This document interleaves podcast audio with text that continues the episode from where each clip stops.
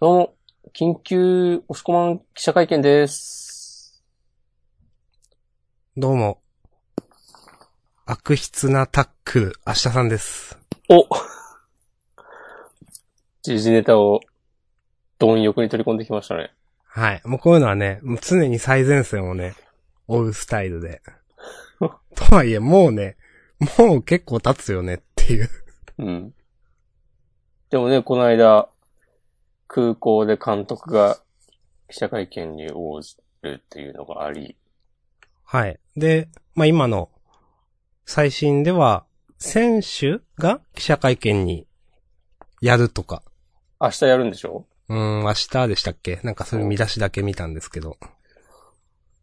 そもそも今日、そのタックルされた選手の親がうん。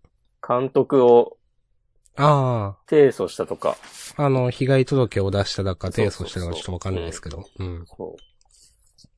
で、なんか、さっき見た記事だと、うん。その、日大の、そのタックルをした方の選手が明日記者会見するって言ってうて、ー。なんんか、その、明日は、その選手は、監督やコーチの指示があって、あんなことをしたっていうことを明日の記者会見では話す模様っていう記事を見た。それ何情、どこ情報なんですかね それはよくわかんないですけど。なんだう。ろうね。記事自体は共同通信かなんかのえー。まということでね常あ、に社会の動きに目を光らしてそいる我々。う。ね。もう、アーリーアダプターですよ。はい。はい。まあでもなんか、漫画みたいなことしますよね。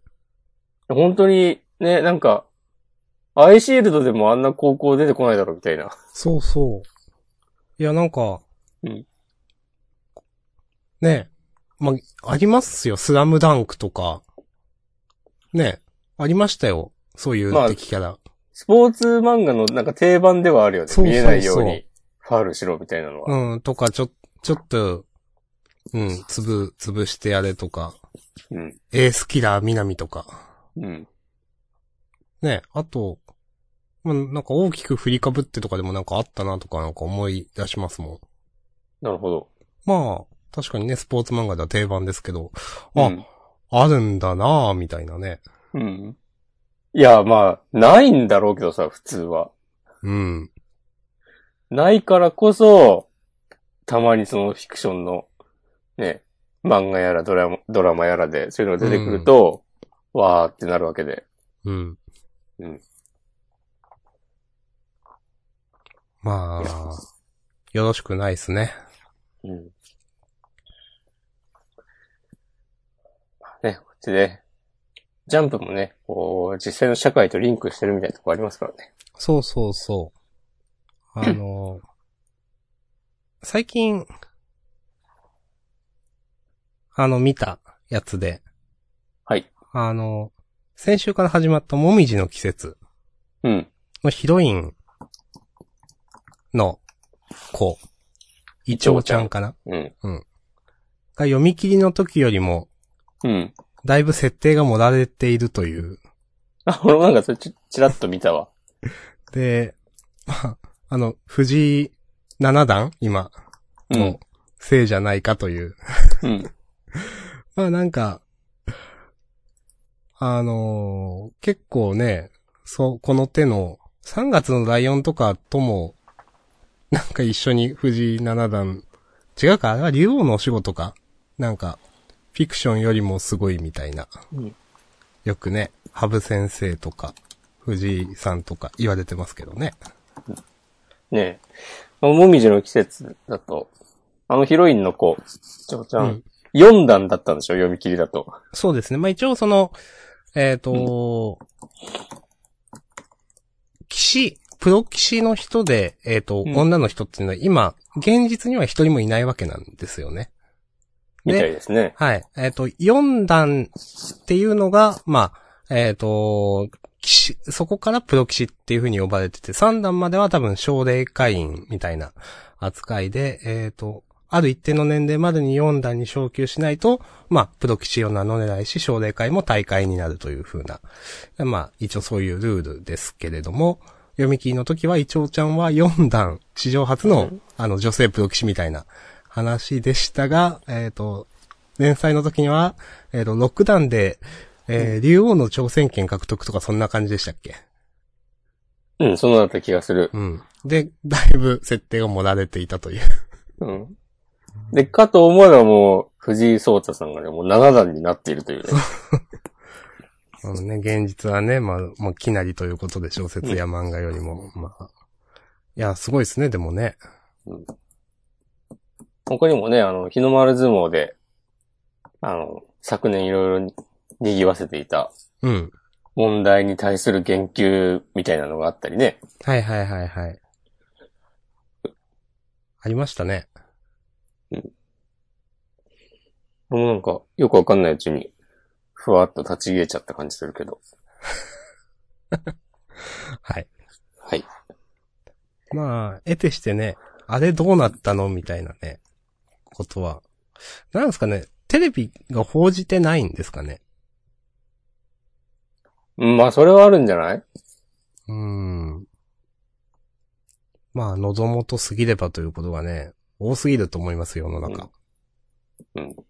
まあ、その問題 A が片付かないうちに、問題 B が起きて、うん。で、問題 A がなんか落ち着いた頃にはもう問題 F ぐらいのことが起きていて、はいはいはいはい。今更振り返ってる暇はないとか、なんじゃないですかね。まあね。まあ世の中、早いっすね。そうですね。目まぐるしいスピードで流れていく。流れていく。ジャンプの話をしていくということで、今日は、本日は2018年5月21日月曜日、はーい。週刊少年ジャンプ2018年25号について私、押し込まんと、はい。私、明日さんが、連載作品、えー、6つ取り上げて好き勝手話していきます。はい。そして、新連載か終わる漫画があれば必ずその漫画について喋るんですが、えー今週はなんと、新連載、君を侵略せよ、稲岡、えー、和佐先生かなうん。の新連載がございますので、残り5つ。はい。はい。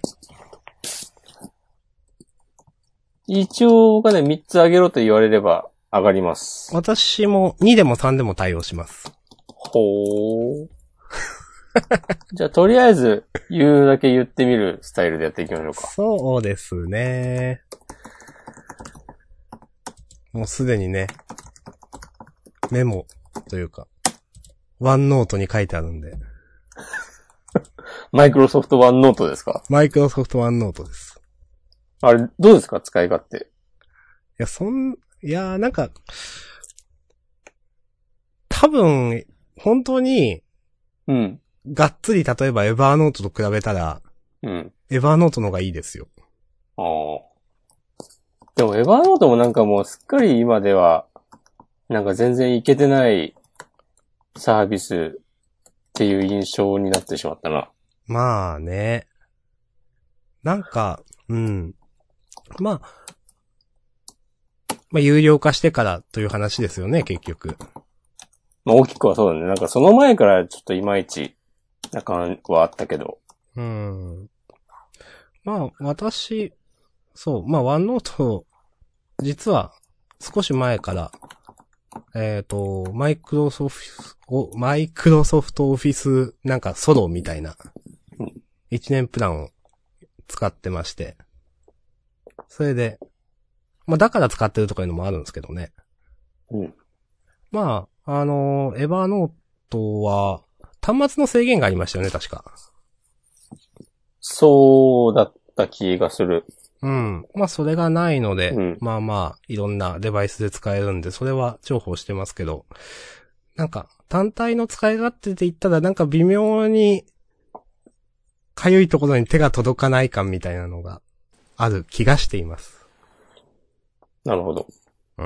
まあまあ、俺なんかもうそういうの、結構さ、もう2、3年前までは、うん。そういう新しいサービスができるたびになんか、試したりしてたんだけど、うん。そういうなんか、メモアプリみたいなのもそうだし、うん。あの、トゥードゥ管理はいはいはい。サービスとか、もうなんかでも、もう最近、すっかりそういうの興味なくなってしまって、でも私もすごい久しぶりになんか使いましたもん。うんメモ帳とかなんか基本的なものしか使わないですね。昔はなんかいろいろ僕も好きで入れたりしてましたけど、最終的にもうプリインストールしてあるものしか使わないみた いな。そうそう。もう、もうずっと長いことあの、iPhone、あ、Mac にもあるんだけど、もううんメモアプリしか使ってないもん。いや、そうですよね。いやいや、別に、わ、悪いとかじゃないんですけど、なんか、別に何でもいいな、みたいになっうん。ちゃうかな、あるとと思う。いう。はい。ということで、じゃあ3つあげましょはい。えっ、といつでも大丈夫です。う。はい。僕も、エンターキーを押すだけです、あとは。いいですかじゃあ行きましょはいう。せーのせーの、ドンと。ドンはいはいはい。おーやっ私ぱはそこは足さんね、かぶっがてくるね。挙げたのが、えー僕のヒーローアカデミア、日の丸相撲、呪術回戦。はい。私が挙げたのが、えー、ドクターストーン、呪術回戦、直撃の相馬。ちゃんとね、二人とも呪術回戦をね、全部漢字で書くという。そう。さっきね、辞書登録しましたよ。うん。さすがです。 もみじの季節もしました。ちなみに。もみじの季節ね、今後、上がる時は来るのか。 そんな言い方する。いや、ちょっともみじの季節、まあいいや。まあまあ、まあいいや。はい最後に、ちょっといろいろ言います。そうですね。はい。ということで、順番だと、君を侵略せよ、ドクターストーン、僕のヒーロー、アカデミー、あ、その前にドクターストーン、んドクターストーン言ったな。ヒロアカ、あ、読み切りはどうですかそういえば。話してもいいですよ。まあ終わったらにしようか。そうですね、残り時間次第でちょっと考えましょう。日の丸呪術相馬か。うん。じゃあまあ、掲載順通りに行きますか。そうですね。えーっと、なんか、あるかな。あの、新春最春とか。あー、あったな。 波乱万丈、出会う、出会うは長寿、定石破りの未確認新連載二連弾の第二弾。えーっと、僕は宇宙人は、 関係ないか。 えーっと、君を侵略せよ、えー、関東から32ページと。はい。関係ないとかじゃないけど、なんか他に煽りがないかなと思ったらなかった。うんで、うん、ジャンプギガで大好評を博した作品を引っ提げ22歳の新映画ウィークリージャンプ本誌で連載デビュー。これ、バレちゃいけない秘密の宇宙人系コメディ君を侵略せよ。はい。うん。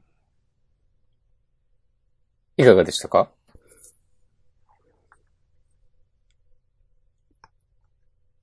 えー、っとですね。無音時間が長い。個人的にははい。結構残念。なるほど。うん。あの、まあ、でも、正直なんか、先週見たところからなんか、超えてこなかった感じ。なんか、こんな感じかなと思ってたらそんな感じだったみたいな。うんうんうん。正直、そん、ちょっと厳しいなと僕は思いました。なるほど。ありがとうございます。もしこんばんは。僕の感想はですね、はい。無です ね。なしと書いて無です。なるほどね。ある意味僕より厳しいですね。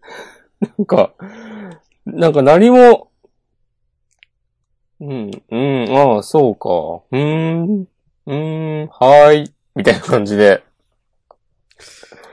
じゃうあ、ん終わります、そうだね。はい。じゃあ、新年祭、稲岡和沙先生の君を侵略せよでした。はい。第1話はタイトルはなんだあ、シャープ1出会い。なるほど。わかりやすいいいですねタイトル。いいですね。はい。じゃあ、ありがとうございました。 はい。次はじゃあこれ、新記録じゃないですか、今の。いなんや、か、でも、無理だわ。 本当になんかさ、なんか、この漫画ならではの、光るところとか、ちょっと僕は見出せませんでした。なんか、10年くらい前から、うん。何回かこういう漫画見たことあるなっていううん、感じ。 その、うん。出ては消えていくみたいな。寄せては返す波のよう な。そう。波のように、本当ほんとなんかさ、ラブラッシュみたいな感じじゃないのとか、ちょっと言ったけど、ちょっとね、もう、いや、言い過ぎたわっていうね、感じ。 ラブラッシュに対するね。はい。うん。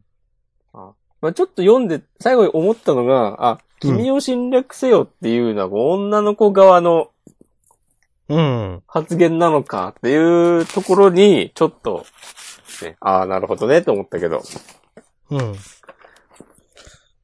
なんか、先週の自主予告にあったあの、うん新聞記事みたいなのって、今週と関係あるのかなと思ったら全然なんもなかったっすね。なかったね。うん。じゃあ、ということで、次行きますか。うん。まあでも2話以降、こうキャラの掘り下げ次第では、化ける可能性もある、というか、うん。なんか本当なんか何も判断つかない1話だったなっていう気がする。うーん。はい。はい。ありがとうございましというた。はい。次はドクターストーン。はい。大図解現代科学の結晶。これが携帯電話だ。はい。ということで。Z58。科学の波。波ですか。波ですね。寄せては返す。波のように。はい。どういでしやたーすごい、すごい漫画だね、ドクターストーンは。おー。ほんとこのさ、今回作中でもさ、まさに千空が言ってるけど、こう科学ってどういうものなんだということがこんなにもさ、明快に描かれると、もうグーの音も出ないわっていう。わかります。うんここね、一番いいとこだったと思いますよ、やっぱ、今週。そう科学っつうのはそういうもんだと。うん作っているのは全く別の無関係のものなのに、こうしてどんどん村が豊かになっていく。うんそうですね。いや、まさにですもんね。うん。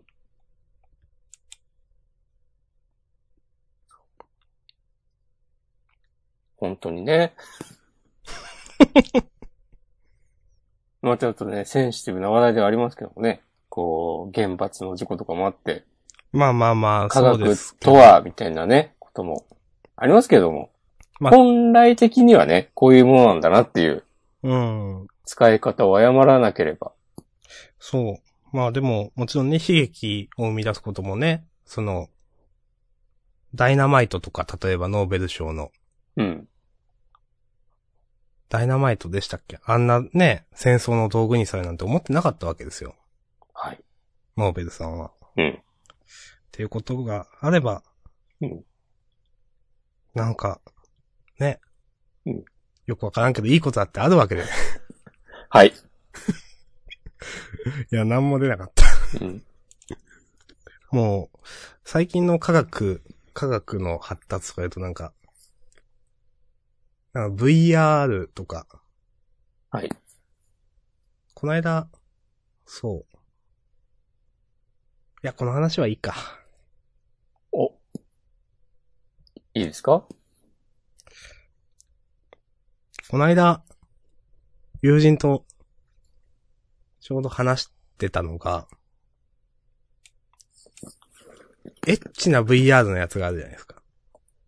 あるらしいですね。いや、すごい時代だなと思って。うん。ね。あ、以上ですか以上 です。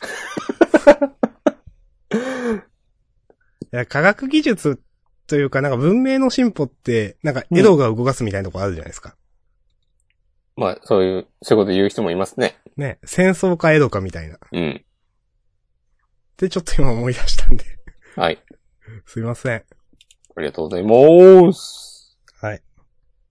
なんか押し込まはないですかエロい話ですかいや、エロじゃなくてもなんかうん科学の進歩に対して。この、村が豊かになっていくっていうのが、うん。この、設備面、今回はさ、なんか、ストーブができたりしてるわけじゃないですか。でこれで冬越せるぞ、やったーっつってなってて、うん。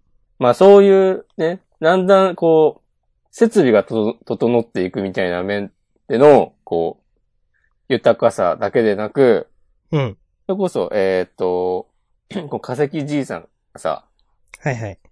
あの、ひ一つ大きな仕事を任される。うん。で、みんなさ子供たちもさ、なんかやったりとか、うん。おののになんかこう、ちゃんと仕事が与えられて、こう、それぞれが、そ、それに向かっていくっていうのもなんか、そういう社会になっていったことの豊かさみたいのもあるなと思って。ちょっと押し込まいいこと言いすぎじゃないですか、ちょっうと。ん。ちょっと僕との対比がひどすぎないですか。そう、アシャさんが、こう、VR で、ちょっとこう、谷間とかをね、見ていた頃に、 見ていたわけではないだろうけど。はい。いや、確かにうん。ね。どんどんそのね、各々の役割というかね、あのーその人の個性というか、そういうのが活かせる社会っていうのは素敵ですよね。うん。もちろん原初の時代は、みんなで農耕するかみんなで狩りするかしかなかったわけで。ただこうやって、どんどんどんどん文明というか発達していって、いいですね。そうなんですよ。で、これ全部さ、千空が一人でやってるわけじゃないっていうのも、そそれもさ、科学ってまたそういうもんだなっていう。う。そうなんですよ。ちゃんとね、正しいやり方が分かれば、誰にでも扱えるものなんだっていうそこう。とが描かれていて、実際、千、だし、その、千空一人じゃここまでできてないですもんね。そうそうそっていうのもいいし、う。うん。はい。はい。で、これは、毎週言ってますけど、取り上げるたびに。はい。もう本体できたんだっていう、この展開の速さね。 まあそうですね。そうこの、電波を手に入れたっつって。そうですね。結構これ、大掛かりだからうん、頑張らないと、何日、一週間とかかかりますよね。い日中、いくら頑張っても。多分ね。まあけど、さらっとね、一周で終わらすという。うん。うん。あこれってでもなんかちっちゃい受信機とか作るのかなうん、作るんでしょうね、多分。そうだよね、きっとね。まあ、その、例えば液晶みたいなもんはないと思うんで、うん。その、どうなんだろう。声を伝えれたりはできるのかななんか簡単な信号を送るみたいな話かもしれないですけどね。そうね。何パターンかその、わかるような。うん。ああ。そこで、なんか、千空と大樹だけがわかる、はいはいはい。なんかこう、一般的なものではないけど、なんか謎の、こう信号みたいのがあったりすると熱いですね。そうですね。三人の昔の思い出みたいなね。うん。いやー楽しみですね。いやー、いいと思いますう。ん。しかしこの、なんだろうな、村に来て、うん。なんか、正直、かなり好きですよ。だから、千空がこっちでメインの話になってよかったなと思います。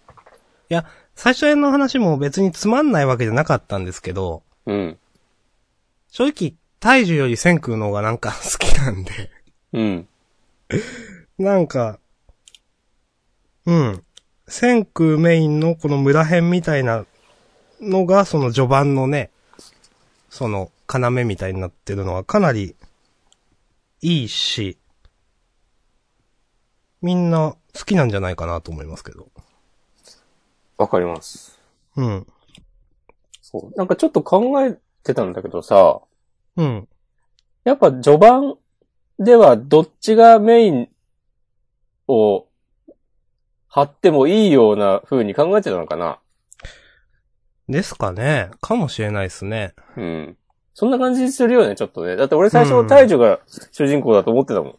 そうそう。いや、そういう、花、あの、描き方でしたもんね、実際。う。うんん。で、大樹か、みたいな思ってたけど。まあでも、完全に千空ですね。うん。だから大樹がもし人気あったら大樹がメインで、あの、司の下ではいは暗い。躍する様をこうメインに、えー話が進んで、一方その頃、先空はあってうんちょっとだったりとか、だったかなとか、ふと思って。うん。かもしれないですね。ううん。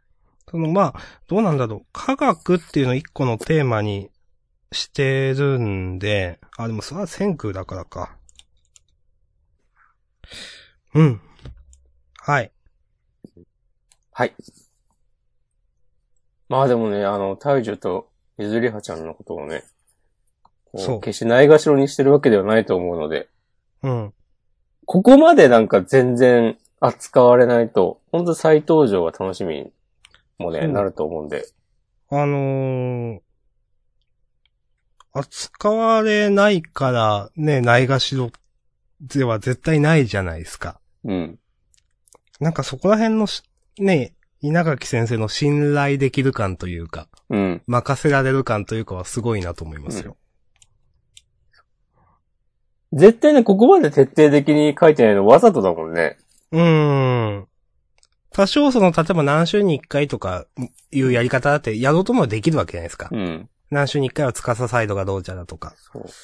まあでもそういうのもほとんどないので、体重のい、ね、方とか。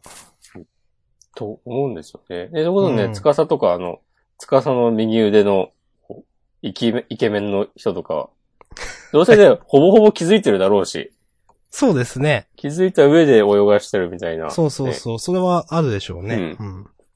だからこそ書こうと思えば書けるんだよね、きっと、普通に。うん。その自然に。と、思いました。わかります。僕たちと、全然良くなかった。おファンタスティック。はい。はい。ということ埼で、玉のね、あの、胃腸こと。そうなんですかいや、なんでもないです。うんじゃあ、いいっすかはい。ドクターストーン Z58 科学の波。はい。まあ、科学の波、電波ですかね。うん。そういうことか。そうですねだと思いますよ。うん。そう思います。そうとしか思う考えられません。はい。はい。ありがとうございまでしした。はい。ありがとうございます。じゃあお次は、ヒロアカかなあげさせていただきました。いもう今週ね、その、エリちゃんの話とか、あの、ジェントルの話とかも最後にあったわけで、なんか本当いろんな話が収束したなというか、解決したなというか、一息、ね、うん。ついた感の話で、僕は、このエリちゃんの、この、ぴょんぴょんしてる感じ。はい。あの、劇を見た後で、うん。最初は大きな音で怖くって、でも、ダンスでぴょんぴょんになってね、みたいなうん。ところで、まあ、デクが、ちょっと涙ぐんで、うん。えー、まあちょっと目を拭いた後で楽しんでくれてよかったというとこうんろ、だけでもうなんかもう、あ、今週ヒロアカあげようと思って。ういん。や、素晴らしいなと思いましたね、ここ。わかります。エリちゃんもね、その、こんなになんか無邪気な感じのエリちゃんって初めて出ましたよね、多分。そうなんですよ。そう。引っ張って引っ張ったなという感じがしていて。うん。まあ、これも何、何気ないさりげない1ページなんですけどね。なんかすごく良かったです、うんここ。まあ、あと、その、ジェントルの話も、まあ、少し前にも押し込まんが言ってたと思いますけど、まあ再登場とかもあるかもしれないですし、この先。うん。まあ、今週のラスト2、3ページ、ジェントルの話はまあ、別に月並みな話ではあるんですけど、うんこういうね。でもなんか良かったなと思ったし、なんか、なんかいいなって思いましたね。わかります。この、オチもね、そ紅茶をつって。う。 はいはいはい。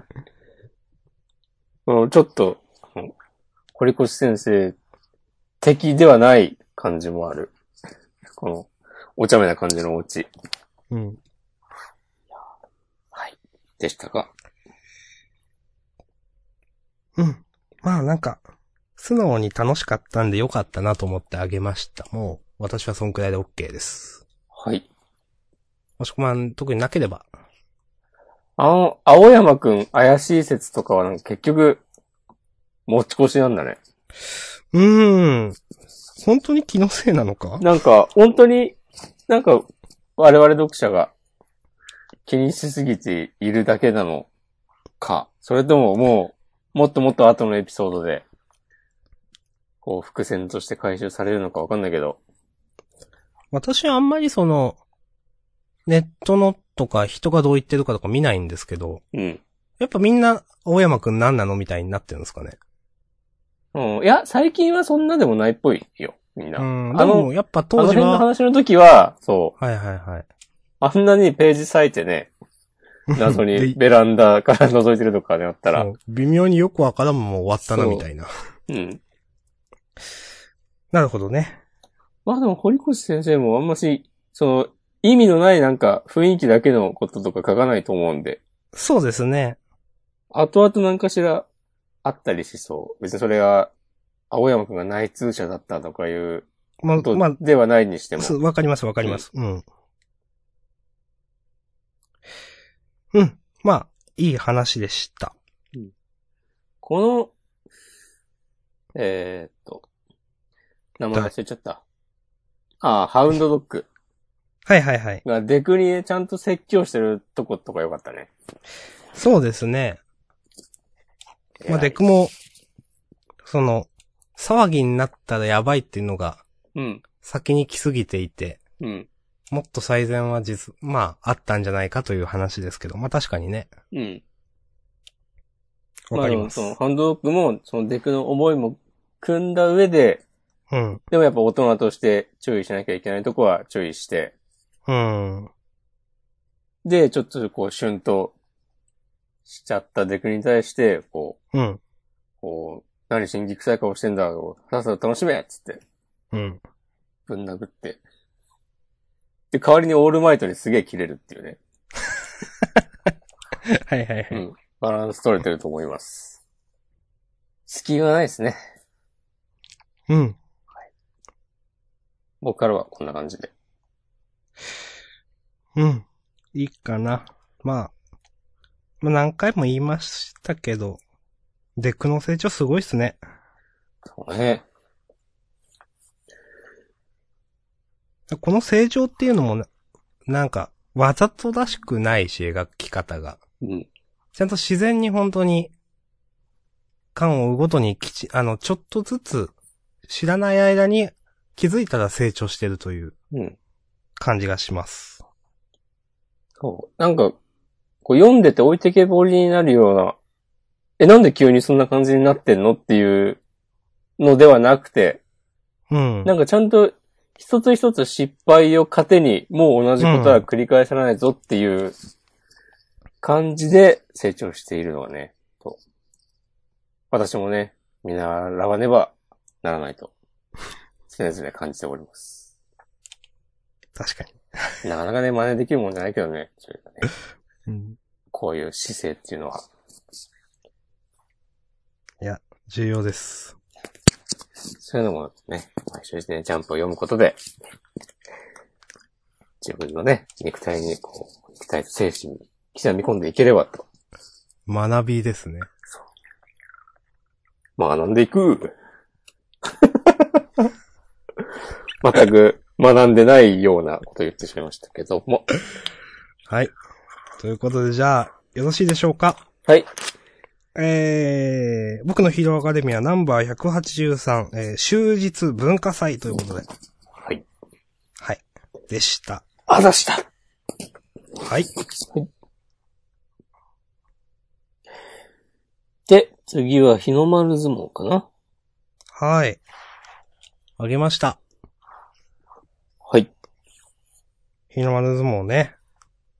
も第う、 193番、鬼丸国綱と大伝丹密用、再び。僕は言いたいことはもう一個だけです。あの、ね、えー、ダークサイドの牛をうん。引っ張るなと思って。うん。いや、ここまで引っ張るってことはもうなんか何大相撲編の時空じゃないですか、多分これ。そうだね。とずっと本当に最後まで引っ張るんだろうな、みたいな、うんこの、ね、ダークサイドに落ちるかどうかみたいな。こあそんなにうん。これ、やるんだなと思って、そのでかい山として。うん。と、ちょっと、今週で思いました。まあ、あの、これを、で、どう乗り越えるかが、その、陣容に勝つという目標とは別の、そうですね、別のうん。軸というか。日の丸と、レイナさんのね、うん。大で事なも、戦いですよ。あんま想像できないですね。その、なんかレイナさんっていうカードはもう使ってるわけじゃないですか。でも、こうなってしまってるわけじゃないですか。うん。じゃあこの後どうする何が、まあ最終的にはその、まあいい方向に行くんでしょうけど、何がどうなればそうなるのかなっていうのは、うん全然見当つかないというか。意外と、これ、この試合、負けたりね。ああ、それはね、あると思いますよ、結構う。ん。まあ、意外とっていうか、むしろベタな感じか。うん。こ。れで負けて、じゃあ俺じゃいかんよってなって、で、レイナさんがなんかして、乗り越えて、うん、次勝つ。まあ、レイナさんなのかなんか、かつての仲間たちとかなのかちょっとわかんないですけど。どうだろうな。でもこれで、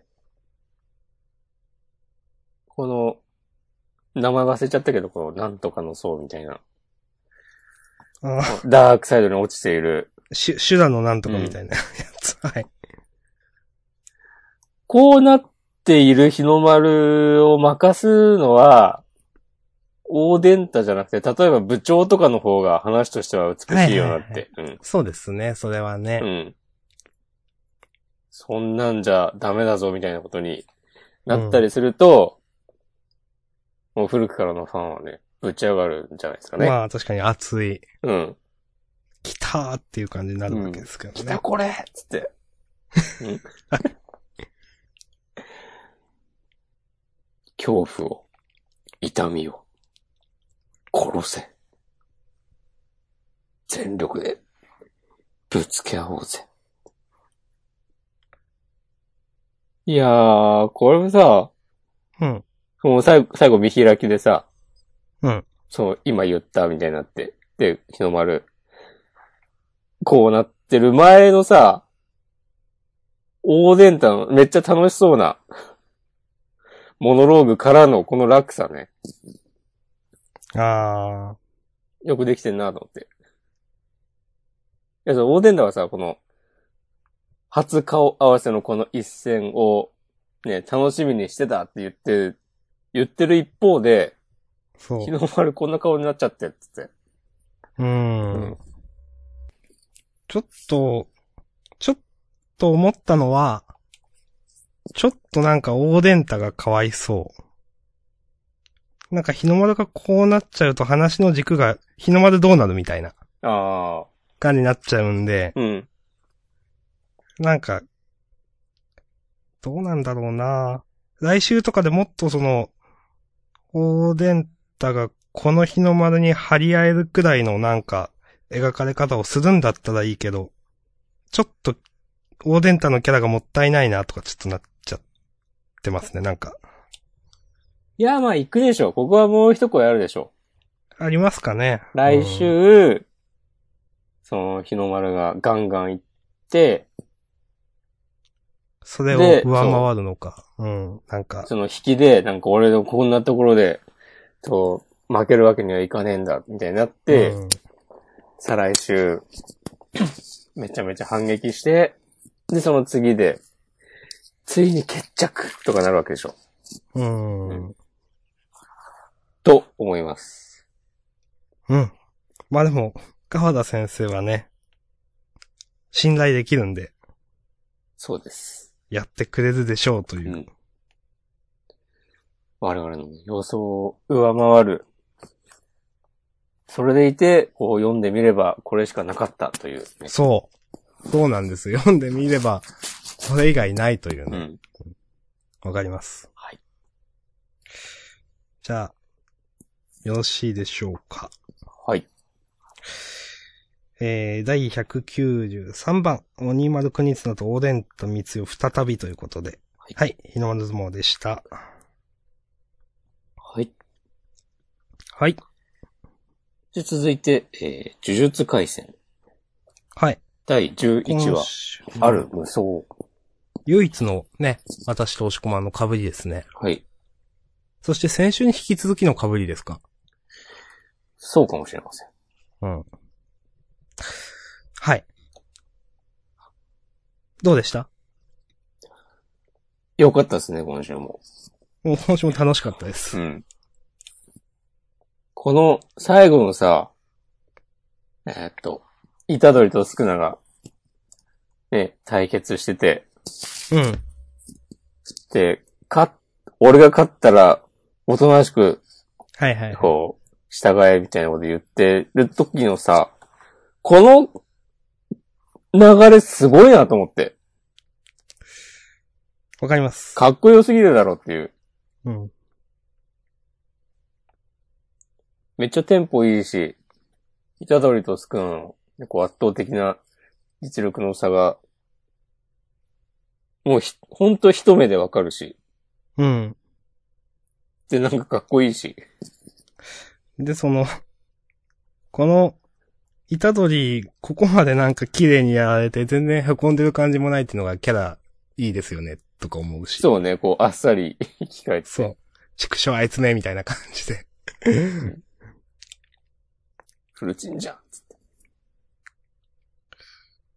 て。で、この五条先生の、ね、こう、ちょっと内面、内面というか、うん。こう、深掘りも良かったし。うん。でも、イジチもなんだかんだで、ただの嫌なやつじゃないなっていう。そうそうそう。お茶いい目キャラですさがね。うんこの少なと虎取は、はい。まあ、その、なんていうか、まあ少なは顔に変な模様入ってるけど、基本的には同じ顔じゃないですか。うん。でもなんか全然雰囲気違うのすごくいいなと思う。そうね。そうっすね。なんか、うんどのコマでも少ならしさっていうか、うんが出てる感じ。なんかすごく読みやすいっすね、やっぱね。はい。この、なんか、入れ替わる条件もなんか、ワクワクするよね。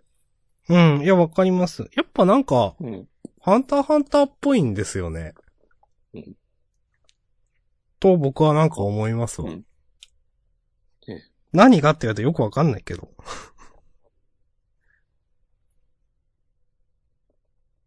テンプレ感はないんだよな、やっぱり。前も言ったけど。うんうん。うん。いいと思います。はい。はい。なんか、この2、3年のあの、パンダの先輩とかうん。と、あと、この敵キャラは、うん。あの、ジャンプギガに載ってた読み切りとかで出てきてたらしいっすよ。へえ、あ、そうなんだ。うんこの敵キャラも、うん。正直今の時点では、うん。そこまでキャラ立ってるように見えないんですけど、うん。でもなんか、来週とかで普通に面白い、いいキャラだな、こいつらとか思いそうと、うん。ちょっと思ってます。わかります。信頼をすでに得つつありますからね。そうん。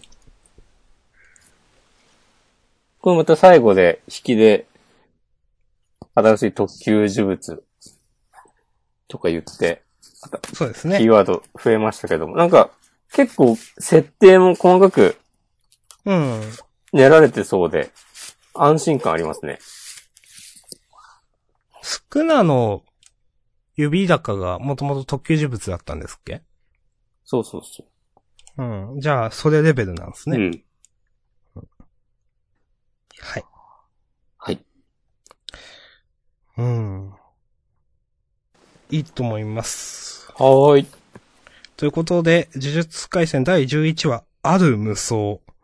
あ、シートマンみたいですね。うん。波白く。うんなんかちょっと前に、あ、この話したかなあの、ツイッターで、はなん。かすげえバズった画像で、うんなんかアシットマンのアーティスト写真が4枚ぐらい貼ってあって、うん。なんか、こう、アシットマンがキャリアを重ねるごとに、なんか、アーシャの距離が遠くなってくっつ って。なんかこう、ひすごい開けた草原とかに3人立ってるみたいな写真がいっぱい並んでんだけど、はい。だんだんね、こうちっちゃくなってんだよね。 わかるけど、その感じ。うん。ね、それすげえ笑ったこと今思い出しました。あーちょっと後でまた探してみます。はい。今、透明かっつってね。わかります。ということで、一応ラスト6作品目。はい。え食なん撃だのっけ相馬。そうまか。うん。 これなりさもてう終わんのかないや、本当にちょっとそう思いますよね。うん。終わるのかな、これって。いやだって来週ね、最終回とかね、あるでしょ、これ。うん。一応なんか事後予予告だとさ、なんか、次回新展開みたいな風に煽りがあったけど、うん。うん。でも筋ピンもそんなことさ、書いてあって、2話ぐらい、2、3話で終わっそうた三話だ曲かがあるから、やって終わりましたね。うんまあそのね、最終回に向けての、こう、まとめっていうのもね、新展開であることに変わりはないからね。うん。うん。いやー、この、相馬が、ね、第一席になって、エリナ様が総帥になるっていう。うん。まあ、これ自体はなんか最初から、なんか、こう、最後はこうやってこの漫画を終わらせようと思ってたのかな、みたいな感じするけど、うん。なんかあまりにも、やっぱりそれに至る過程が、ね、お粗末だったなと思って。うん。うん。なんか普通に第一席なんですね、これね。ね。なんかさ、アリスとかもさ、性格変わりすぎじゃないこんな、相馬が一席でエリナ様がね、総帥になるとか言ったらな、絶対になんか私の方がすごいのにとか言ってきそうな感じするうーん。のに。とか、結局、あの、この連帯職撃の疲れて動けなくなる設定は何だったのかとか。はい。なんかなぁ。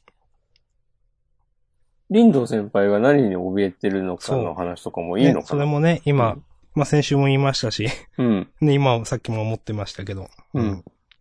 なんかこの、アザミが無言で立ち去るのも、うん。なんか僕はちょっとピンとこなくて、うん。なんか、うーん、消化不良感というか、うん。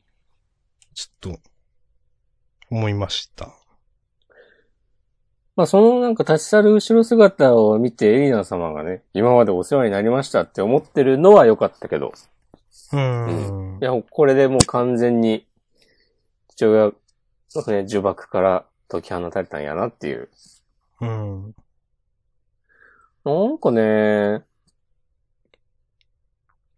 うーん、って感じじゃないうん。ん。はい。うん、なんか、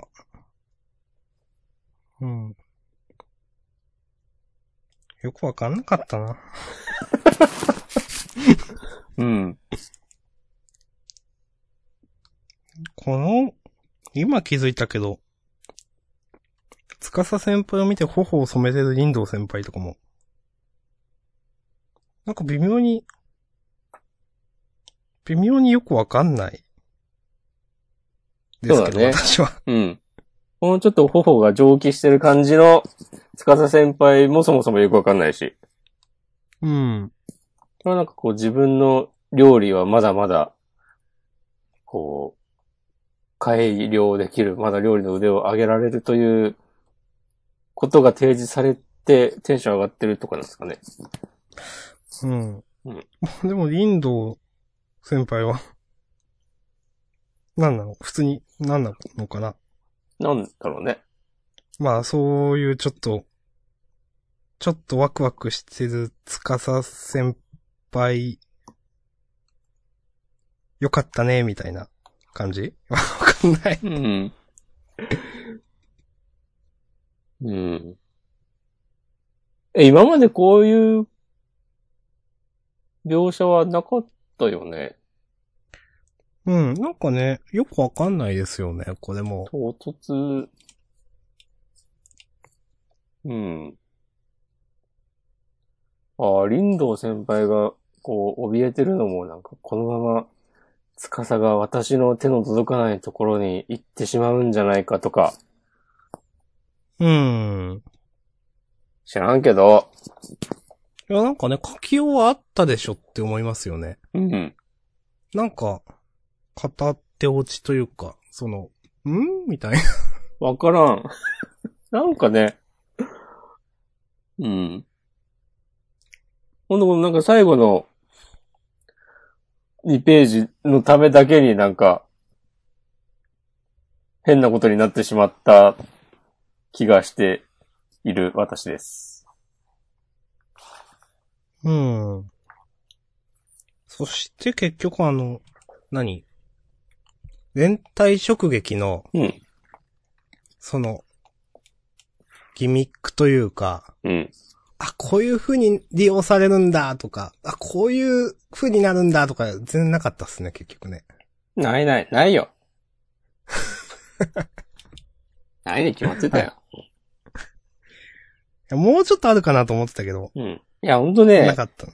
まあ、ないんだろうけど、ここまでぶち上げるっていうことは何かしらあるんだろうなと思って、ちょっと楽しみにしていたところもあったんだけど、結局なかったねっていう。まあ、なかったですねう。ん。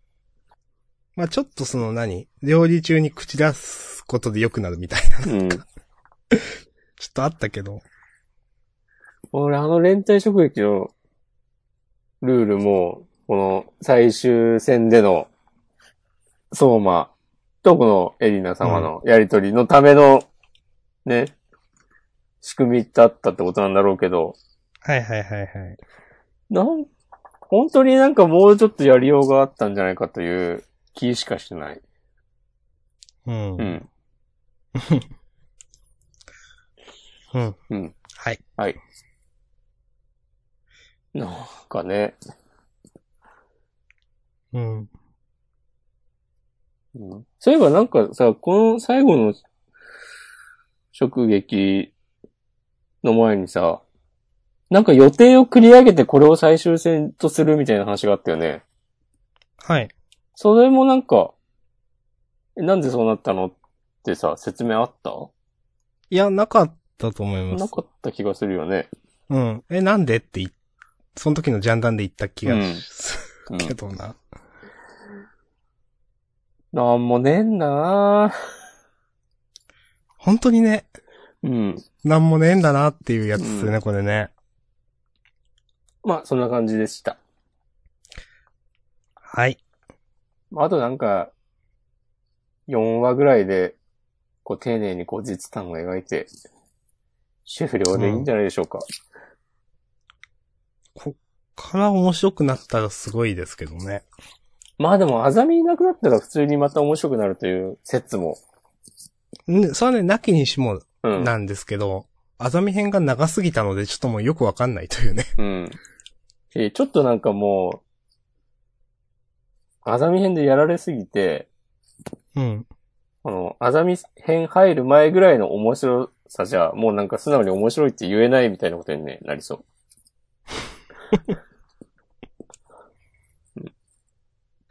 まあ、うんまあね、本当じゃあ、来週以降どうなるっていうのは、まあ素直にね。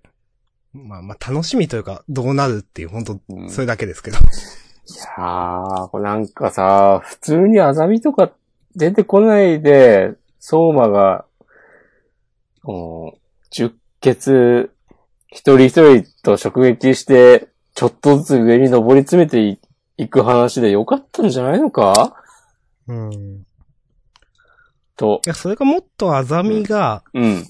強力なボスとして君臨してほしかったなっていう。う。そうだね。で、あざみが料理したってよ、良かったわけでしょっていう。そうね。なんなら。むしろ相馬的にはね、それが一番答えるでしょ。そう。うん。うん。なるほどなっんてか、結構残念だな、やっぱい。う。うん。あうん。となんかね、こうどうしてこうなったっていうふうにそうですね。思ってしまう。結構、不完全燃焼感すごいな。うん。あ、終わりますか。うん。ですね。ということで、直撃の相馬、第263話、新生統月学園。はい。はい。はい。はい。一応一通りですかそうですね、6作品うん。が終わりましたけど。あここはね、マジギャザ風に言うとね、エクストラターンに突入します。おって言われたことありますかー。え、それは何すかこれあなたは、は追加のターンを売る、得るとかそういうやつですかいや、あのね、制限時間、だいたいなんか45分とか50分なんだけど、はい。ワンマッチ。 うんそ。れが、えーまだ、その時間になっても、決着がついてない時に、じゃあはいえーこれを、今のターンを第0ターンとして、えー第5ターンまでエクストラターンを設けますみたいなことを、ははは。ジャッジというか、お店の人が、はいはい。切ってる人が宣言して、で、その、その第0ターンから第5ターンまでに決着がつけば、はい。その人が勝ちだし、うん。勝ちっていうかそのゲームがね。で、まあ負ければ、うん。終わんなければ、まあそのゲームは引き分けでしたよっていう。ドローなんですね。そうそうそう。うーん。はい。じゃあ、これから、エクストラターンをね。エクストラターンですかはいまあ、別に元々時間制限だから、合ってないようなもんなんですけど。はい。読み切りの話しますか ちょっとね、した方がいいんじゃないですか。お、せしっかたく方がいいっすかもしくは。これ。いや、そう、改めて問われると、もしくはどうでしたこれ。なんかあんまり読み切り、絵は上手くなったと思う。上手くなったって言い方もあれだけど、その、うん。ビジュアル面では、なんかすごくワクワクする。ワクワクした気もするけど、なんか、話は古臭いし、うん。なんかちょっとダサくないみたいなことをね、思ってしまって、あんまり乗れなかったなぁという感じです。あの、なんだっけ。う除霊師だっけはい。あの、あの、ゴルフィシャーカップの読み切りと、どっちが良かったかって言われたら、どっちもあんまり好みじゃないですねって感じ。私はですね、はい。まだ除霊師が好きでした。あ本当ですかはい。あのー、多分、うん。それは、ヒロインの女の子はまあまあ可愛くて、うん。展開がベタだったからです。なるほど。これちょっとその、なんかハードボイルド感というか、うん。出そうとしてるのわかるんですけど、うん。出そうとして何もなくなったみたいな感じが僕はしていて、実は。なるほど。なんか、まあ単純に、うん。主人公にあんま魅力感じなくて、はいはいはい。僕はあの、ジョレーシ君の方が好きですね。うん。まあ人間味があったね。うん。あと、まあなんか、このちょっと古い感うじ。ん。いやー。うん、なんか、なんかなーいちいち犯罪者の、うん。なんか、懲役800年とか、うん。とかなんか、ナイフ1本持った犯罪者1000人で追い詰めても捕まえられなかったとか、なんかそういうのが、うん。なんか、なんか、多分、押し込まんで言うダサいっていう話だと思うんですけど。なんかそう、そういうさ、なんなんだろうな。その人の凶悪さを表すエピソードみたいなのって、なんか現代が舞台の作品だと、相当気をつけないと一気になんか、陳腐なものになってしまうなっていう。わかります。なんかだって、ね、たった一本のナイフで、いや、そんなことならないでしょ、 うん。思わないですか。これがさ、あの、西洋ファンタジーの、例えばいやさ、ブラそうックなんですよクローバーみたいな世界観の漫画で、そういう設定の敵キャラが出てきても、それ自体には何の違和感もないと思うんだけど、うん普通にこれさ、2010年代後半の現代社会が舞台みたいな感じじゃん。基本的に。うん。いや、その、何この、あえて能力バトルにしてないっていうのはわざとなんでしょうけど、うんなんか、だからなん、うー余計に変な感じになっちゃってる気がする。うん。言うてそんな、生身の人間でしょみたいなうん感じがするし。うん、まあ、あと、なんか、この、途中で親を侮辱されるところ、うん。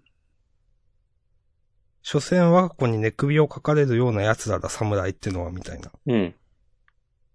のを、全然言い返せてないなと思って。 あ主人公がそうそう。うんいや、僕、それ聞い、悪役のセリフ聞いたときに、うん。確かにと思って、うん。でどどうなるんだろうと思ったら、なんか、ふ実力で黙らせるってそれだけっていう、うんなんか、 全然なんか、なんか、と思って。うんまあ、あとちょっとなんか、うん、やっぱ古い、古い感じ。この、ド、ドルヒブラックさんをうん。倒したとこ撃破って出てるの、ちょっとなんか、 なんか、こ僕、こっちが恥ずかしくなるような感じがしたし。うんあとその、左下にいる兄ちゃんみたいな顔も、うんなんだよこれと思っちゃって。うん。なんか、全体的にしんどかったっすね。まあ、明日さんはきっとそういう感じだろうなと、 思ってました。うん。ドルヒ、アットマーク、ブラック。はい。この懲役7500年とかもさ、はい。なんかアメリカって、この懲役何年とかっていうのが、数字がさ、どんどん累積されていくから、懲役200年とかになることもあるんだよってどっかで聞いた覚えがあって、うん。だから最初の敵キャラの懲役800年は、うん。まあ、まだ、こう、漫画的誇張としてもなんかわかるなっていう感じだったんだけど、うん。うん。 7500年はちょっと、うん。俺すごい細かいこと言うんですけど、はい。えーっと、この主人公の兄が、うん。えーっと、この囚人たちを監獄から解き放ったうのん。は、こう約1年前うん。と、この刑事さんが言っていて、うん。なんでこの囚人たちはさ、うん。ずっと囚人服着てんのかなと思って。うん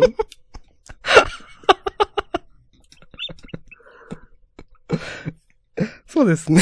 そう。いやこのさ、ドルヒ、ブラックを見つけた刑事さんがさ、よく見ろ、囚人服だってことはって言ってる。ってことは、主人公かわかんないけど。 よく見ろ、囚人服だって言ってさ、うん囚人服が、その、なんだっけ。この、脱獄した、206の囚人たち、ボーンズナンバーって書いてあるはい。の、なんかトレードマークみたいになってんだったら、うんそれをなんかずっと着てる理由、全く、なんかこう、論理的な理由が思いつかないなと思って。うんえ、なに、一年間何同じ服着てたのえ、どういうこと選択して、それでも、でも一着しかないんでしょで、それ選択してる頃はじゃあ何着てんのかなとかうん思ったら、なんか、ふ、ふふって思っちゃって。まあそもそもね、その律儀に着てるっていうのがなんか中学生みたいですようね。ん。この仲間意識というか。うん。なんかよくわかんねえんだよな別にさ、この、主人公の兄一人の力で、こう、その監獄から囚人が解き放たれたっていうのは、それはわかるんだけど、そのさ、この206の囚人の皆さんがさ、協力して何かをする道理はなくないと思って。そう。この兄の力があまりに強大だから逆らえないとかいう話なのかもしれねえが、数々の大事件を脱獄し脱獄者たちを率いて引き起こしてるらしいですけど。うんなんかね、うんその、もっと目的があってよと思うし、うんなんか、ね、いや、なんでもいいですよ。国家転覆とかでもね、世界征服とかもなんでもいいですけど、うんなんか、なんかあってもいいんじゃないとかうん。思うし、あとね、主人公のうん。登場シーンで、ウェルウェルウェル、かっこ、おおやってるなっていう、このセリフ全く意味わかんねえなと思って。というのは、なぜ、ここだけ英語なんだっていう。ああ、この後もさ、その、敵を、囚人を切った時のさ、ワン、ツー、スリーとかはさ、横文字でアルファベット使ってますけど、うん。それとウェルウェルウェルだけだなと思って、はい。で、だからなんか、その、日系のアメリカ人なのかなとか、このウェルウェルウェルを見たときは思ったんだけど、 日本からアメリカに来たみたいな設定だし、うん。うん。とか細かいことが気になってしまいました。うん。読み切り、えっ、と、あの、ゴールドフューチャーカップの作品と同じ、多分ね、同じようなこと言ってんだよ。うん。そうですね。ゴールドフューチャーカップも細かいこといろいろ言いましたね。うん。いや、なんか本当キリがないな。なんかこの、なんだろう、いろんなことを説明しない感じがハードボイルドっぽいさを出そうとしてると思うんですけど、うん。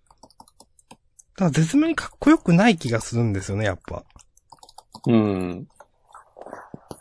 なんかその、義手に刻まれた190っていう字が、うん。数字が、まあこれ残りのボーンズさんたちの数なんでしょうけうど、ん。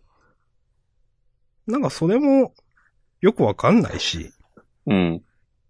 なんか階層とかなんか触れられてるかなと思ったらそれもわかんないうし、ん。 190って書いてあるけど、なんか知らん間に死んだら永遠にゼロにならないわけじゃないですか。うん。うん。それ、これもさ、真面目に考えたら、うん。この、兄が両親を殺した時にうん。腕をやられたまあまあそういうこと。よね。それが、えーっと、時系列としては最初で、うん。その後に、兄は、えーっと、監獄の囚人たちを解放して、うん。で、こう、脱獄囚たちをこうまとめて犯罪者集団として、悪逆非道の鍵を尽くしてるわけですけど、うん。なんか、え、どのタイミングで義手をつけて、そしてなぜ義手に、その、残りの、この、カウントダウン機能をつけたのかなっていう。いや、もうさっぱり。全然ピンとこないし、なんか、雰囲気で、なんかよく、理由よくわかんないけど、かっけえじゃんみたいな風に思えないし。うん。うん。なんか義手だからどうこうっていうのもね、ないしね。そうだね。なかったね。うん。なんかね、相手のね、こう、斬撃をね、こう、義手で受けるとかしてもよかったじゃないですか。はいはいはいはい。とか。それでね、この数字があの、ドルフィーブラックに見えて、とかだったらなんか熱い展開になったり。うん。てかそこでその数字見えた方が、かっこよくないそうですね。うん。いや、わかります。っていう。別に、その、俺の方が面白い話を考えられるんだ、みたいなことでは全くありませんけども、うん。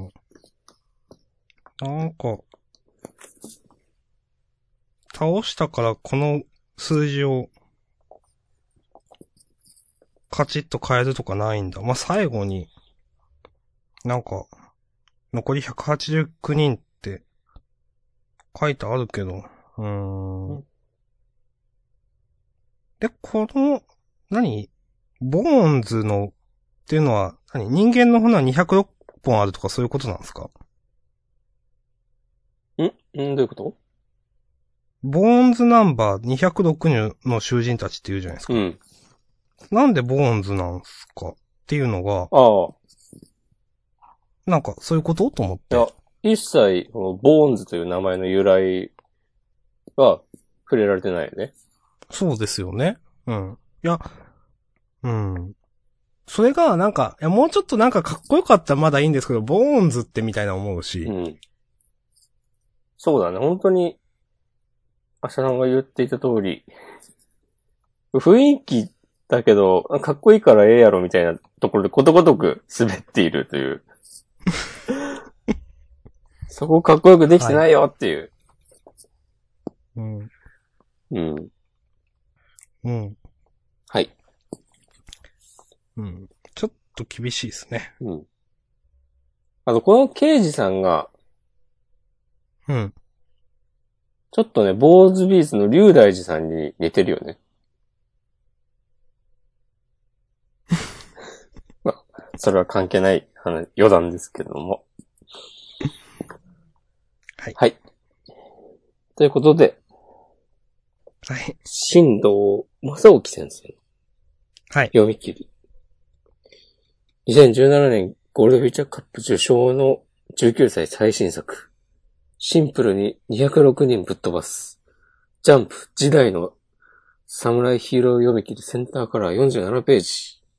カウントオーバー。キル全部オールって書いてあります。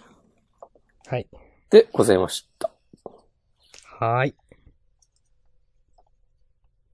この扉絵は、かっこいいと思うけどね。うん、いいと思いますよ。うん。はい。はいということで、エクストラターン。まだまだ続きますか終わりますかうーん。ああ、そもうでみすじねの季節。まあ、もみじの季節とうか、ん。ちょっと、自我とうか、ん。ノーズノーツとうか、ん。結構やべえなと思ってます。そうだね。はい。わかります。うん。そういう感じかなと、 その、ちょっと、最初にね、ちょっと言ってたのは。うん。自我はもう完全にやべえな。これは。字が結構厳しいですうね。ん。リコピンは、なんか、まだ来週から通常営業になりそうな気配もなくはなない。んか、この、うん、いや、てかな、なりそうだなと思って、このなんか方向転換の仕方すごいなと思って、うん。ちょっと感心しました、なんか。俺はでも来週からまた通常営業に戻るんだったら、なんでこの話したって思っちゃう けど。うん。まあね。まあもしかしたらね、その、ママがまだどこかにいるかもしれないっていうのをね、前面に押し出したりするのかもしれないけど。アクタージュはちょっと、良くなった少なくとも掲載順はちょっとは上がったね。上がって、あの、単行本も10番かかってるみたいですね。あ、すごい。それはすごいんじゃないですかこの新人うの。ん。だから、持ち直してますよ。おうやっぱあの、黒山監督がいなくなったからですかええそういうこと言う。やっていく。まあちょっとあの、ね、次週への引きのね、枕投げっていうのはちょっとあんまよくわかんなかったけど、 うん。話としては好きですうよ。ん。依然として。うん。そんなとこっすか、僕は。もみじの季節はどうですかうん。もみじの季節の方がちょっと僕、今週ムーみたいな感じでした ね。なるほど。もしくはどうですか僕は、相変わらずこのイチョウちゃんの決め台詞が毎回同じ表情だなっていう。ああ。この、あの、前回第1話とも同じだし、こう今回の話の中でも、3コマぐらい同じ顔してるとこあるなと思って。うん。うん。まあ、別に、イチョウちゃんだけではなく、この、主人公がバシッってこうね、こう、将棋指してるとことかも、なんか、あれ、また、あれこれ同じ、コピーかなみたいな。怒られんで。そんなことないんだけど、このなんか決め駒が、なんか、毎回同じに見えちゃうの結構、結構ガチでやばいんではないかっていう。うん。竜王になるためにあるって。結構でも展開が早いのはいいかもしれない。あ、それはね、いいですね。うん。この、最後ら辺とかの、うん。いや、やつのことを甘く見るな、みたいなことを一応シャンが言って最後うに、ん。そのプロの人が、ほう、生意気じゃないか、うんみたいな、うんこのベタな感じと思って、うん。なんか、そんなこと言わないでしょ。うん。俺はこの主人公の手が将棋を指すために、こう、使うから、うん、こう、相手への暴力は頭突きですっていうのが、ほんと最悪だな、この男と思って。逮捕されろと思って。うんはい。山本さんもうなんか、なんか、この、この漫画の将棋の世界から永久追放されてほしいなと思っちゃう。はい。うん。なんか、そういう話をやったらね、めっちゃ評価上げるわ。確かに、そうですね。なんか、そう実起するような人と対局したくありませんって、なんか、一流の騎士とかに言われてほしい。そしたら、イチョウちゃんもね、それについてはね、反論できないでしょ。 うん。そうはい。それはすいません、つって。はい。このあの、何ニュースかなんかで報じられてる、うんなんか、自己紹介、対局中に自己紹介するみたいなくらいちょっと受けましたけど。うんうん倉道もみじだからだ、つって。 まあ、あの、この監修の三枚堂達也先生。はい。なんか、多分結構お強い方みたいで、えー。なんかウィキペディア見て、あ、有名な人なんだなと思って。うん。僕は知らないだけでしたというね。なるほど。第1話のさ、うん最後の、あの、勝ちを決めた時の盤面が、はい。え、これ、相手の王将、ここに置けば逃げられるんじゃないのみたいな盤面だった気がして、まあ、その、盤面の一部しか描かれてなかったから、あ、うん。なんか、ああ、これ遠く、この、書かれてないところに強者とかあってそこには置けないのかなみたいなことをね、思ったことを今思い出しました。 なるほど。まあ、そこであんまり細かくやってもね、しょうがないという判断は全然あると思いますが。うん。はい。まあでもこういう、前なんかマガジンであった将棋の漫画は、うん。こう、すごい、いい感じのシーンで、こう、なんか、ここれが次の一手だ、みたいな感じの、いい感じのシーンで二歩だったりした、みたいな。二歩はやばい実ね。際、あってネタンされてたりとかはあったんですけど、はい。 そういうのを思い出しました。うんまあでも、どうなんだろう、なんか、うーん、いや仕方ないのかもしれないけど、結構将棋がないがしろじゃないですか、この漫画。そうだね。だから、なんか監修の先生としてもなんか微妙な気持ちだろうなとか思いながうら、ちょっん。と読んでました。はい。はい。というね、2話で、もうボロクソ。 2話でめちゃくちゃ言う。アンド、1話目でほぼコメントなしで終わるっていう感じの、今回の、どんななんか、えー波乱万丈出会うは頂上、定石破りの未確認新連載2連弾ですけども。はい。ちょっとどんな、でも鬼みたいなやつがこのポッドキャストやっとるんですか、本当これでもさ、はう。んでもコメディ枠で言ったらどう考えても、奇妙侵略せよがユーナさんとかリコピンに変わってないと思うんだよいや、厳しいですな。よ。ういん。や、じゃあまだスプリングエポン残せよって話ですもん。それな。うん。もみじの季節も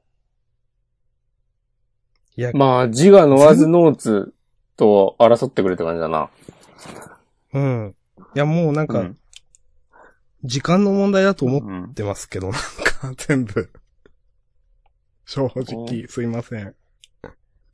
よくまとめブログでさ、はい。なんか、今がジャンプの暗黒期で、こう10年前はこんなだったとか言ってさ、あとなんか、あの95年ぐらいのね、巻武道末にコメ剣ン心トとかやのって画るこ像とをでしょ。貼られたはりいし。てさ、その、はいそ。の、剣心、スラムダンク、ドラゴンボールとか載ってるとかさ、よく比べられたりしてさ、いやいやいや、で、例えばその10年前のうん2008年、7年ぐらいの画像を貼って、で、この頃、多分その頃ってあの、ベルゼバブとか、あ、ちちょうど今思ってヌまラリしヒた。ョンの孫とかはいうん。があった頃で、う。で、なんんか、その画像を貼って、いやいやいや、この頃も、今が暗黒期だって言われてたで、みたいなレスがついたりうん。とうかん。していて、まあまあまあ、そういうね、いつだってね、昔は良かったって人は思うものだよなって思って、 でもこう、今は割と暗黒期感あるなっていう。そう、あの、僕結構、ジャンダンでは、基本的にその漫画の用語をしてきたわけですよ。うん。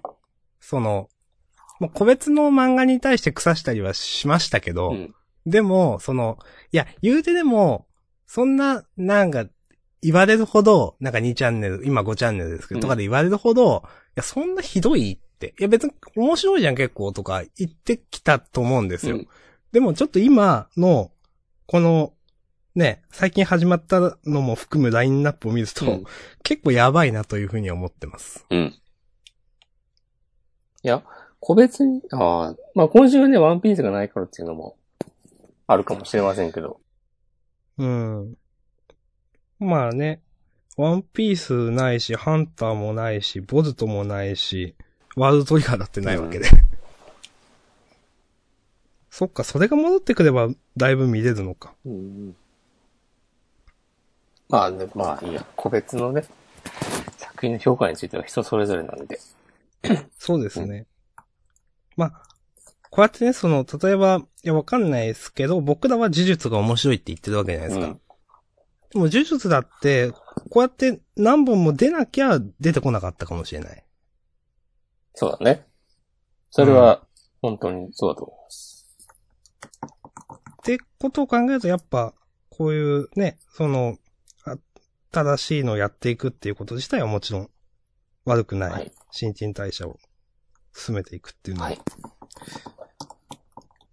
ということでね、これからも見守っていきましょう、ジャンプを。そうですね。それな。はい。はい。ということで、そろそろね、事後予告に、事後予告行きまにし行ょうかこうかと思うんですけど、最後はい一個だけ言わせてください。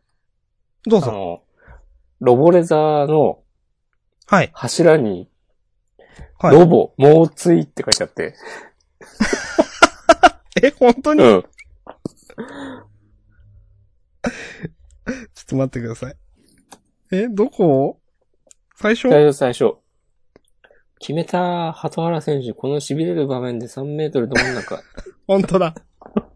もうつい好きですね。そうそうそう。この辺、担当編集の方は、猛追が好きなんだなと思って。もうついっつってね。はいはい。わかります。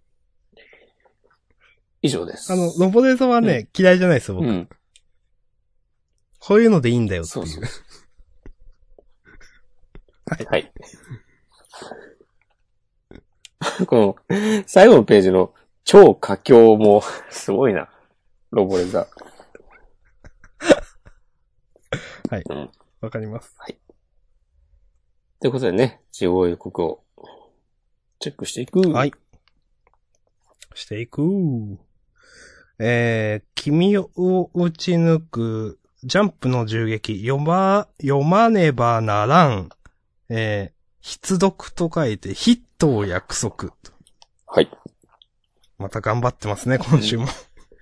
無理すんなってということで、えー、来週は仮には編超大人気オンデ超重大発表記念表紙関東カラー、えー、約束のネパーランド、最強の敵レウィスを前に子供たちはということで、超重大発表、アニメ化ですかなね。んでしょうね。うーん。なんかでも、あれかなテレビアニメとかじゃなくて、なんか、ジャンプフェスタでみたいなやつ。それだったら超重大発表とは言わないんじゃないえ、でも絶対、てか大体テレビアニメ化の前にそれないです。それあるけど、まあでもジャンプフェスタ自体の情報って出てなくない多分。いや、僕はわかんないですけど。わかんないですけど。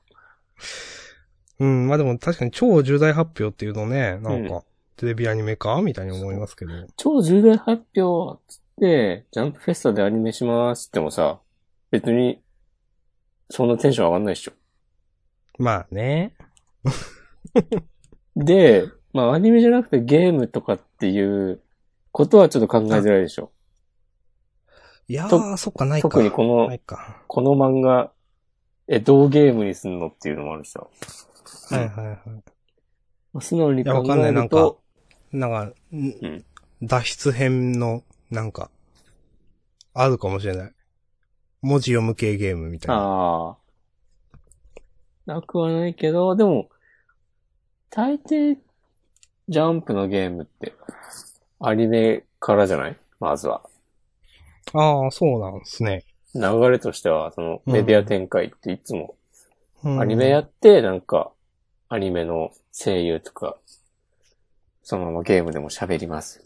うん。的な。的なね確かにそうかも。うん。はい。で、センターカラーが、鬼滅の刃と、あ、直撃の相馬。うん。アニメ大好評放送中新展開突入記念センターカラー。あと、君を侵略せよもですね。ああ、いいんじゃないでしょうか。はい。じゃあ、巻末コメントいいですかはい。読んでなかったな、今週。かまつもネタはね、あの、堀越先生が、うん。先週の下書き掲載について、謝罪をしていて、いはい。や、それはね、もう、全部編集部がね、悪いから。はい。このさ、謝罪コメント出してきたらさ、こう、突き返せや。ここを担当してる編集の人間はよ、知そらうでんすけど。ね。 なんかでも、この間インターネットで見た情報なんで、正確かはわからないですけど、うん。なんか原稿を落とすと罰金があるとかなん、なんとか。ええー、そうなんですか。うん。なんか初めて知りま、聞きましたね、それは。うん。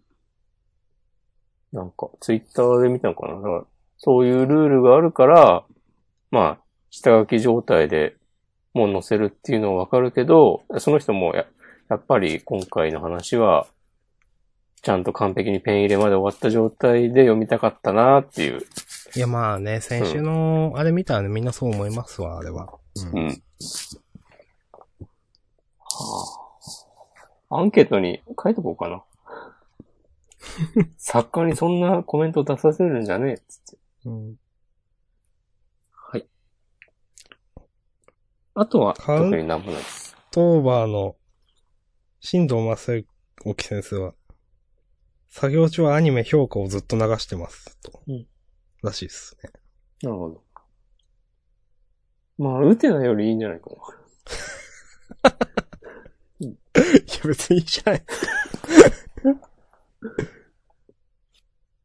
はい、こんな、私は大丈夫です。はい、僕も大丈夫です。じゃあ、本編終わりましょはい、ありう。